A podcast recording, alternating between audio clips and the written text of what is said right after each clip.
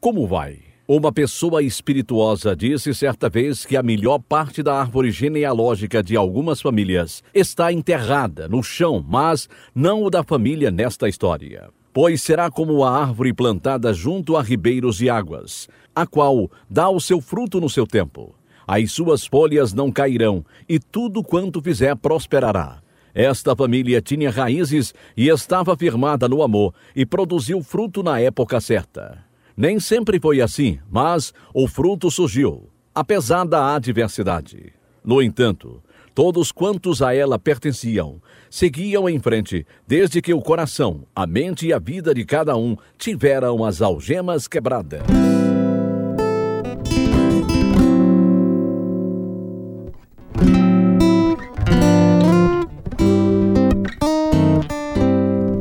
Dramatizando as histórias verdadeiras de algumas vidas, a fim de proclamar as boas novas, apresentamos Algemas Quebradas, produzida em Chicago pela missão Pacific Garden. Graças a amigos verdadeiros que mantêm as portas abertas através de doações financeiras, a missão oferece comida, roupa limpa e refúgio a centenas de homens, mulheres e crianças que não têm para onde ir. Tudo é dado sem se cobrar nada em troca e muitos deixam a missão com o maior de todos os presentes, uma vida nova. Agora, irradiando para o mundo, apresentamos o programa de número 2662, versão brasileira número 28, na série Algemas Quebradas. O programa que faz você olhar para si mesmo e pensar. Fizemos uma biópsia do tecido que tiramos da perna dele. E os resultados não são bons. Oh, querido Deus. O câncer já atingiu os linfáticos. Já é metástase. Se pelo menos o tivéssemos descoberto há mais tempo. Mas ele achava que não era nada sério. Pensava que fosse apenas um sinal. É, muito sério. Doutor, não há nada que o senhor possa fazer? Temos tratamentos que talvez prolonguem um pouquinho a vida dele. Mas receio que já esteja em estado terminal. Na semana passada, a senhora em nossa história contou que vivera rodeada pelo amor da família, mesmo sendo de membros atribulados. A mãe vivia em estado de pavor. A irmã sentia-se desolada e deprimida pelo fim do casamento. Através do filho de 12 anos, a própria vida de Doris Bar agora tinha as algemas quebradas. Mas como ajudar quem amava? Na conclusão do testemunho, Doris Bar vai contar como uma tragédia se transformou em triunfo. É esta história verdadeira que irradiaremos agora em Algemas Quebradas. Como posso descrever a alegria do meu coração ao saber sem a mínima dúvida que fui salva? O vazio se fora e eu estava faminta para conhecer aquele que tanto fizera por mim. Li a Bíblia avidamente, mas desisti de ir à igreja quando descobri que as que frequentava não ensinavam segundo os preceitos bíblicos. Se meu esposo notou diferença em mim, não disse nada, mas meu filho de 13 anos se regozijou com a minha decisão. Durante quase um ano, permaneci desnorteada, tentando fazer estudos bíblicos em casa. Então, um dia, uma velha amiga veio me visitar. Nem acredito que já faz 15 anos que a gente não se vê, Doris. Lembra-se do carrossel onde encontrei o Paulo? Ele disse que ainda está em um comigo. Ele é um homem bom, Doris. E como vai o Paulinho? Já está com 13 anos. É um filho maravilhoso. Trabalha, junta dinheiro. É também modelo fotográfico. Tá vendo? É uma foto dele que aparece nos cartões e calendários de Natal. É, ele é muito lindo. E o que há de novo com você, Margarida? Bem, a melhor notícia é que eu sou salva. É mesmo? Eu também. Deus usou Paulinho. Ele aceitou Cristo no acampamento cristão. Quando voltou para casa, disse-me que eu era pecadora e que ia para o inferno. Eu fiquei com tanta raiva. Aí eu comecei a ler a Bíblia para poder saber se o que ele dizia era verdade. e uma criança os guiará. Isaías 11:6. É mesmo. Pena que o Paulo não tem o menor interesse nas coisas de Deus. Bem, depois que o Alan recebeu Jesus, começamos a ir aos cultos três vezes por semana. Está fazendo maravilhas para o nosso casamento. Ah, se eu pudesse. Que igreja você frequenta? Nenhuma. Não encontrei nenhuma que ensinasse tendo a Bíblia como base. Doris, você precisa ir à nossa igreja para poder crescer na fé. É uma ordem bíblica. Sei lá, talvez se a gente pudesse se mudar para um lugar mais perto da sua casa, então daria para ir à sua igreja. Seria muito legal, eu ia adorar. Meu pastor usa a Bíblia como base. Ele a ensina versículo por versículo. Vou ficar de olho nas casas perto da minha casa. Então eu vou falar com o Paulo e ver se ele topa se mudar. Você quer se mudar? Que loucura é essa? Nossa casa é maravilhosa. Você sempre odiou viver na cidade, Paulo. Além do mais, nós não temos cavalos aqui. E desde que nós fomos aquele hotel fazenda, você ficou falando em comprar cavalos qualquer dia. Eu sei, mas se mudar é dose. E se a gente achar o lugar ideal? Vai valer a pena. Podemos pagar um estábulo para cavalos ficarem em qualquer lugar. Eu sei, mas seria muito legal se a gente tivesse eles em casa. Assim, todos nós iríamos andar sempre que quisesse, sem precisar usar o carro. É, acho que tem razão no que diz. A Margarida nos convidou para jantarmos na casa dela esse fim de semana. Ela disse que há lugares por lá onde nós poderíamos dar uma olhada. Não tinha ideia se haveria igrejas boas na área onde morávamos, por isso estava determinada a me mudar. Ficava pensando no que meus pais iam dizer.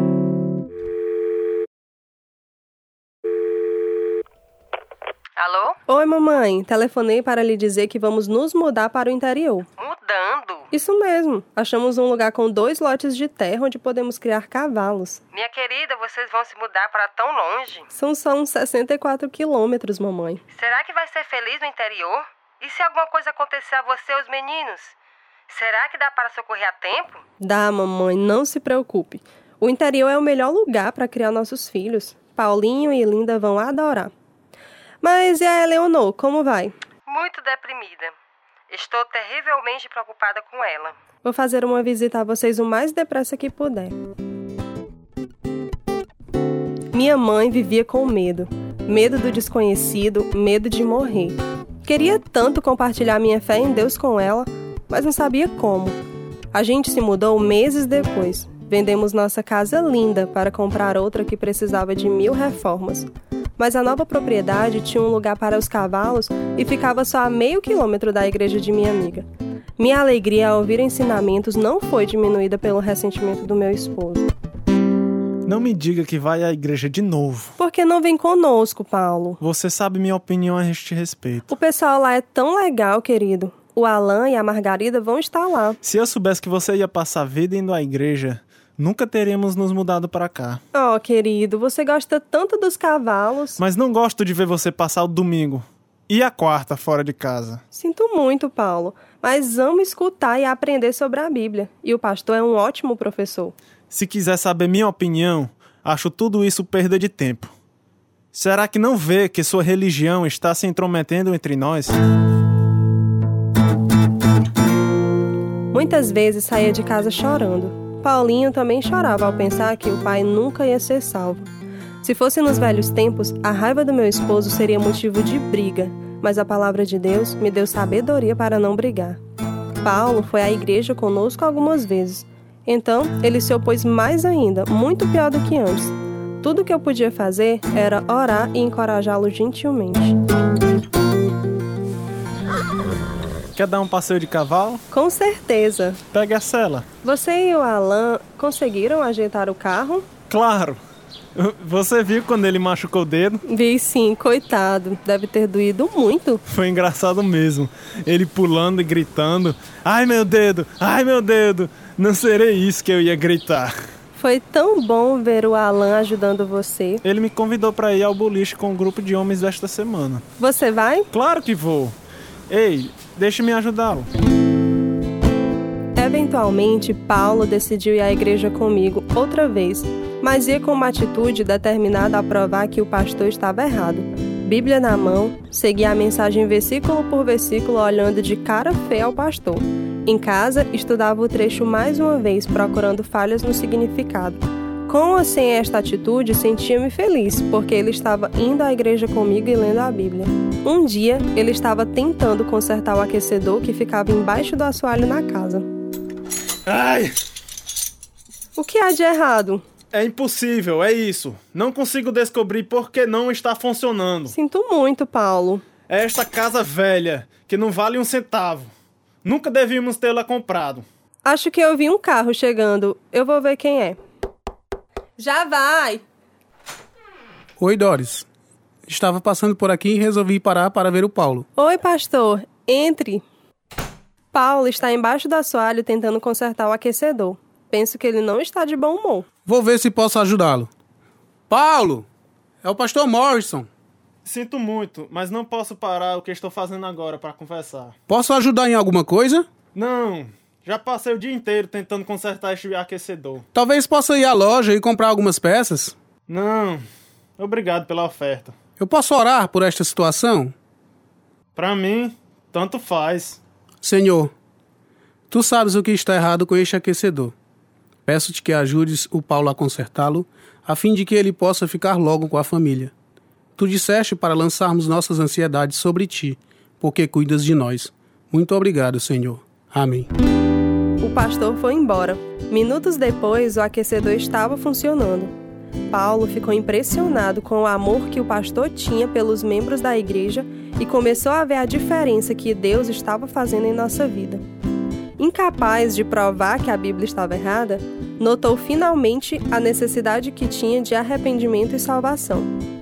Uma noite, oito meses depois de nos mudar, Paulo entregou a vida a Jesus. A mudança nele foi maravilhosa. Mais paciência, menos raiva. Começamos corajosamente a compartilhar nossa fé com a família. Quer café, Doris? Sim, mamãe. Leonor, e você? Não, obrigada. Doris já lhe deu a boa notícia, sogra?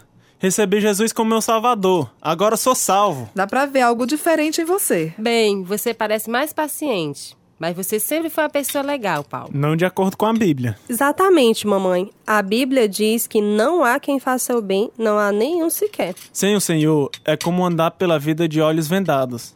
A gente tropeça e cai. Mas com Ele, há luz em nosso caminho. Porque a senhora e a Eleonor não vão à igreja, mamãe. Não preciso de igreja. Sempre tento viver do jeito certo. Mamãe, a senhora não pode viver do jeito certo sem o Senhor. É preciso nascer de novo. Não concordo com isso. De jeito nenhum. Estava lendo a Bíblia e encontrei este versículo que diz: Enganoso é o coração, mais do que todas as coisas, e perverso. Deus lhe dá um coração novo quando recebe Cristo e a senhora vai ser diferente. O Espírito de Deus lhe dá o poder de obedecer a sua palavra. A senhora ainda pode escolher o caminho errado, mas pelo menos está equipada para seguir seus ensinamentos. A menos que nasça de novo, a senhora está completamente indefesa contra o pecado e o diabo. Interessante. Eleonor, há uma igreja bem pertinho daqui. Por que você e mamãe não começam a frequentar lá no domingo de manhã? Talvez vá. Ela dorme até tarde. Então acorde. Você precisa de algo assim, Eleonor. Vive preocupada com você, dorme até tarde e vive tão deprimida. Fico com medo que tenha um esgotamento nervoso, se não mudar. Deus vai fazer uma grande diferença na vida de vocês. Ele fez na minha. Bem, não preciso de religião, Paulo. Estou muito bem. Mas vou acordar Eleonor no domingo e ver se ela vai. Cada vez que eu e o Paulo falávamos sobre o Senhor com minha mãe, ela ficava na defensiva, como se a estivéssemos ameaçando de algum modo. Porém, ela insistia para que a Leonor fosse à igreja e continuava a recomendar com insistência para que fosse. Cada domingo, minha irmã prometia ir, mas continuava a dormir até tarde. Finalmente, minha mãe telefonou para o pastor. Alô, é o pastor quem fala. Meu nome é Lilia Steig. Estou telefonando por causa da minha filha Leonor. Ela se divorciou e está muito atribulada e deprimida. Bem, tentei fazê-la ir à igreja porque ela precisa de ajuda. Tenho medo que acabe com o esgotamento nervoso. Quer que ore por vocês? Oh, não preciso de oração, mas pode orar por ela. Por que não atrás ao culto de domingo, dona Lília? Ficaríamos muito felizes com a presença de vocês. Tento fazer com que ela vá cada semana, porém é um problema. Minha filha é tão retraída. Vou orar por ela. Eleonor, está na hora de levantar. Eleonor, pensei que estivesse se arrumando para ir à igreja. O que é que vou fazer com você? Cada domingo é a mesma coisa. Vai embora, mamãe. Tudo bem. Vou à igreja sozinha sem você. Mamãe saiu de casa batendo os pés naquele dia e foi a pé até a igreja sem sequer suspeitar que Deus tinha planos para ela. Nesses tempos difíceis, vocês podem encontrar paz e liberdade do medo? Jesus disse que sim. Escutem o que falou. Venham a mim todos os que estáis cansados e sobrecarregados, e eu lhes darei descanso. Nenhum mortal poderia fazer tal tipo de oferta, porque homem nenhum pode cumpri-la. Quem entre vocês gostaria de levar o fardo de outra pessoa? Mas Jesus promete: Eu vos aliviarei. Como?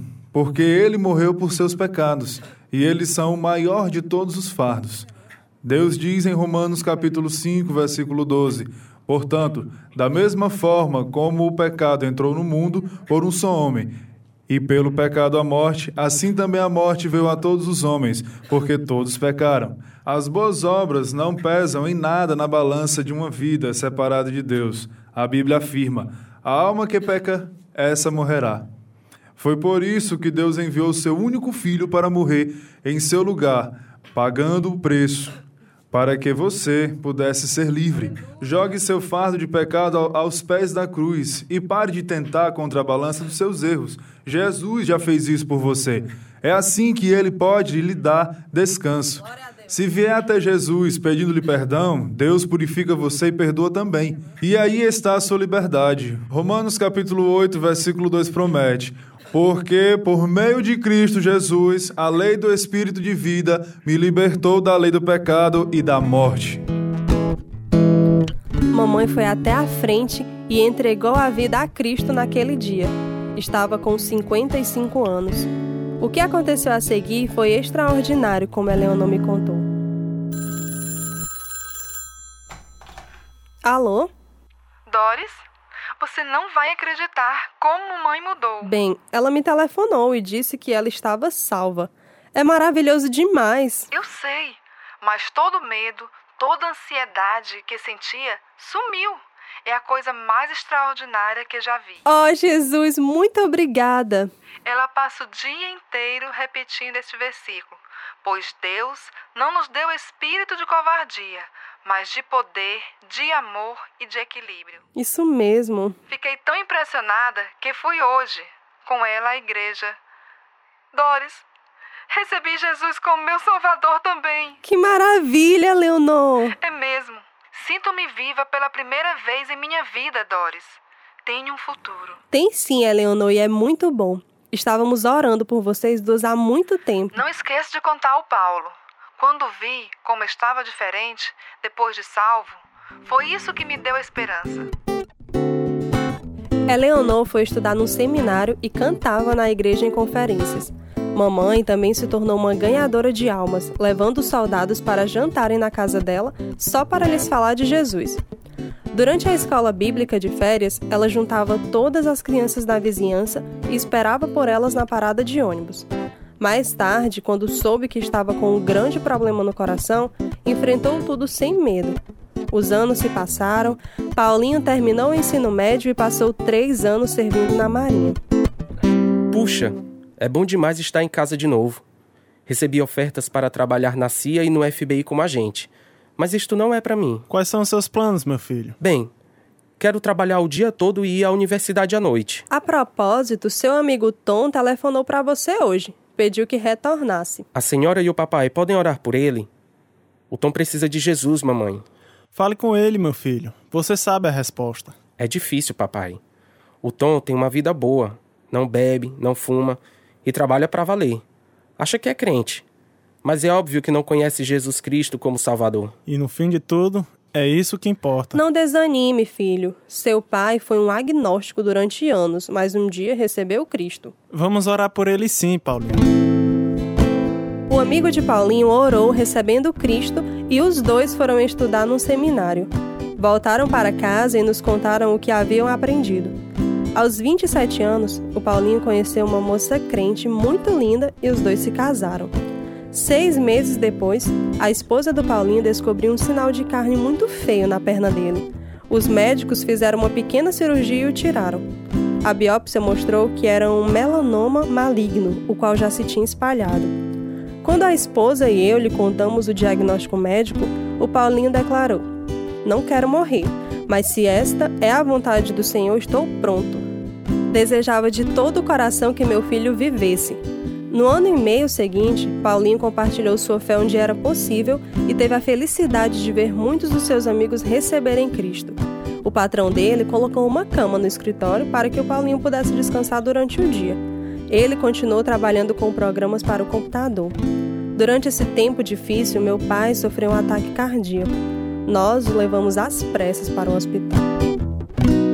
Lá vem um médico, mamãe. Dona Lília, sinto muito. Não havia nada que pudéssemos fazer.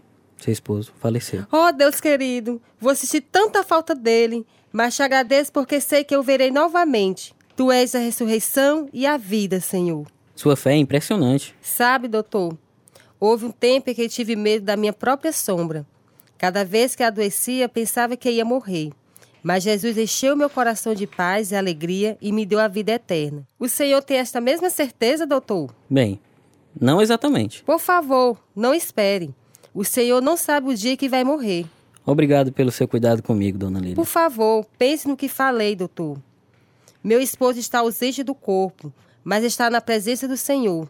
Esta é uma promessa de Deus. Jesus disse: Eu lhe asseguro, quem ouve a minha palavra e crê naquele que me enviou, tem a vida eterna e não será condenado, mas já passou da morte para a vida. Não muito tempo depois de meu pai haver sido sepultado, nosso filho Paulinho, o qual levara toda a família a Jesus, também morreu. No culto funerário, centenas de pessoas ouviram sobre o plano da salvação. Sete delas fizeram sua profissão de fé em Cristo. Duas semanas depois, sofremos outra crise. Mamãe sofreu um infarto e ficou com o lado direito paralisado. O médico disse que ela talvez nunca mais usasse o braço e a perna direito. Então, não vai mais poder ficar sozinha, Leonor. Não se preocupe, Doris. Vou cuidar dela. Mas e a sua carreira? Mamãe é mais importante que minha carreira. Porque nós duas não nos revezamos para cuidar dela. Ela fica com você duas semanas e depois duas semanas comigo. Para mim tá ótimo. Como o médico predisse, mamãe nunca voltou a usar o braço e a perna direitos. Além do mais, sentiu uma dor constante, aliviada por remédios e não por muito tempo. Mas nunca deixou que sua deficiência nem a dor a atrapalhassem de servir ao Senhor. Mamãe, está na hora de tomar o remédio para a dor. Oh, minha querida, estou bem no meio da minha lista de oração. Se tomar o remédio agora, com certeza vou dormir e assim não posso terminar de orar por todo mundo. Então, de hoje em diante, vou avisá-la com antecedência o horário do remédio. Está bem? Está ótimo. É tanta gente sofrendo. O trabalhador que esteve aqui outro dia está preocupado com a família. Quero telefonar para eles e encorajá-los. Sua lista de oração continua crescendo. É maravilhoso, não acha? Pensar que Deus nos deixa compartilhar em sua obra de dar esperança às pessoas. Fico tão admirada que a senhora faz mesmo sentindo tanta dor. Quando penso no que Cristo sofreu por mim, a dor se torna nada. A senhora é uma inspiração de verdade, mamãe. Durante 20 anos, minha mãe continuou inválida. Teve que fazer cirurgias muito sérias, inclusive uma para o câncer no estômago mas nada tirava os olhos dela do Salvador e ela testemunhava sobre ele, fosse onde fosse, inclusive nas ambulâncias. Quando eu e o Paulo nos mudamos para Nova York, levamos mamãe para morar conosco. Minha filha linda também interrompeu a carreira para me ajudar a cuidar dela. Mamãe se adaptou bem rápido. Quer ir fazer compras comigo hoje, mamãe? Vamos ao shopping. Vamos sim. Posso ficar na cadeira de rodas e conversar com as pessoas enquanto você faz as compras.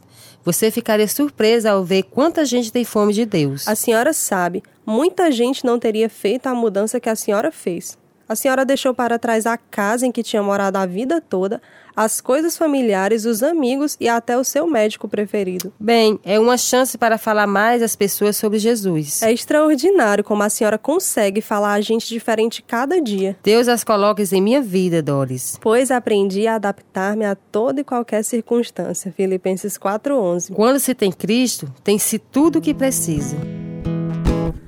Já no fim, mamãe ficou de cama mas mesmo assim continuou seu ministério de oração. Foi morar com o Senhor aos 89 anos. Sentíamos falta das orações, alegria e testemunho vibrante da mamãe. Mas que herança ela nos deixou! Aprendemos através do seu exemplo de vida. Em 1995, Eleonor e eu recebemos o diagnóstico que estávamos com câncer de mama. mamãe estivesse aqui, Doris. Ela teria palavras de encorajamento para nós, não é? Que exemplo de vida! Nunca se queixou. Vivia apenas para compartilhar o Evangelho com quem encontrasse. Eleonor, é uma lição para nós todos. Se mantivermos o foco no Senhor ao invés de colocá-lo em nossas circunstâncias, qualquer pessoa pode ter a mesma paz e alegria. É mesmo. Estou meditando em Isaías 41, versículo 10. Por isso, não tema, pois estou com você. Não tenha medo, pois sou seu Deus. Eu fortalecerei e ajudarei. Eu segurarei com a minha mão direita vitoriosa. Amo Romanos 8, 28.